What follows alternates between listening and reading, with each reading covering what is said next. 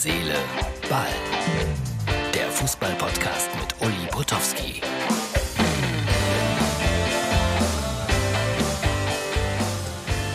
Hallo, Freunde von Herz, Seele, Ball. Das ist die letzte Ausgabe. Stimmt das? Ja. Für November 2022, also die Ausgabe für Dienstag. Ich sitze hier und schaue so mit einem Auge zum Ballon d'Or, eine große Auszeichnung, die France Football, eine französische Fußballfachzeitschrift, heute Abend, also am Montagabend in Paris vergibt. Und dabei fällt mir mal ein, dass ich 1990 und 91 selber der Gastgeber war der Weltfußballgala. Einmal in Köln und einmal in Bonn. Ja, nicht zu vergleichen mit Paris. Und jetzt steht da Marcel Reif in einem karierten Sakko mit Einstecktuch. Und ich glaube, er hat sogar Socken an.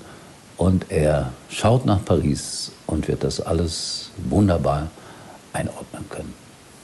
Respekt, was der Kollege Reif da geschafft hat. Ein Rentenvertrag bei Bild. Da träumt man ja von. Aber ich bin bei Herz, Seele, Ball. Also ich verfolge das Ballon d'Or und morgen werden wir dazu auch noch ein paar Takte sagen. France Football hat den ganzen Tag über schon so Platzierungen bekannt gegeben und Haaland schon auf Platz 11. Ich bin sicher, wenn er gesund bleibt, nächstes Jahr Top 3. Ronaldo ist übrigens nicht angereist nach Paris und das, sagen Insider, ist ein sicheres Zeichen dafür, dass er nicht gewonnen hat. Ja, dann Köln, da wird immer noch äh, darüber diskutiert, wie war denn das am Samstag mit den 50.000?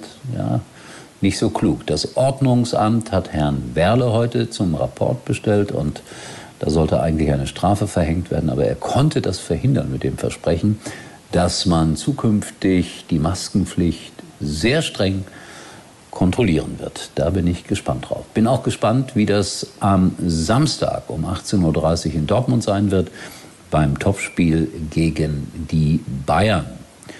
Man geht immer noch von 67.000 aus. Ich habe da Zweifel, aber wir werden das im Laufe der nächsten Tage erfahren.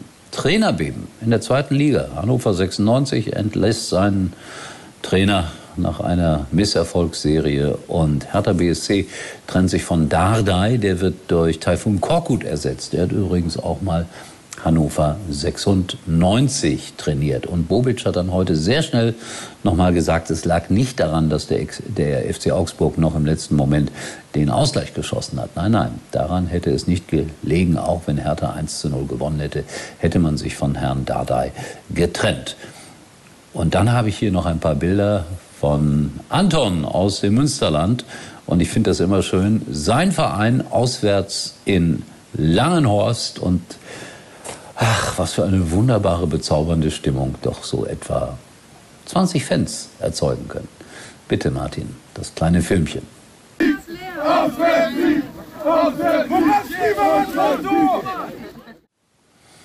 Es ist und bleibt der wahre Fußball. Ich weiß nicht, ob ihr es gesehen habt. Fortuna Düsseldorf am Samstag abgefilmt. Zwei, na, ich sag mal, sechs- und siebenjährige mit einem dicken, fetten Becher Bier in der Hand. Ich war mir nicht sicher, ist es Bier oder ist es vielleicht doch Apfelsaft? Nein, es war Bier. Und auf der ganzen Welt geht das Ganze, so, so nennt man das ja heute viral, überall im Internet zu sehen, wie die zwei Knäpse da Bier trinken. Aber wer dann ein bisschen länger zuschaut, der wird feststellen, dass die beiden das Bier nur für den Papa festgehalten haben und dann haben sie es brav zurückgegeben. Lustige Bilder, aber ja, wäre jetzt ein fatales Zeichen gewesen. Sechs- und siebenjährige mit so einem Becher Bier. Wobei ich mich gewundert habe, dass es in Düsseldorf kein Altbier war. Das war ein echt schöner Abend.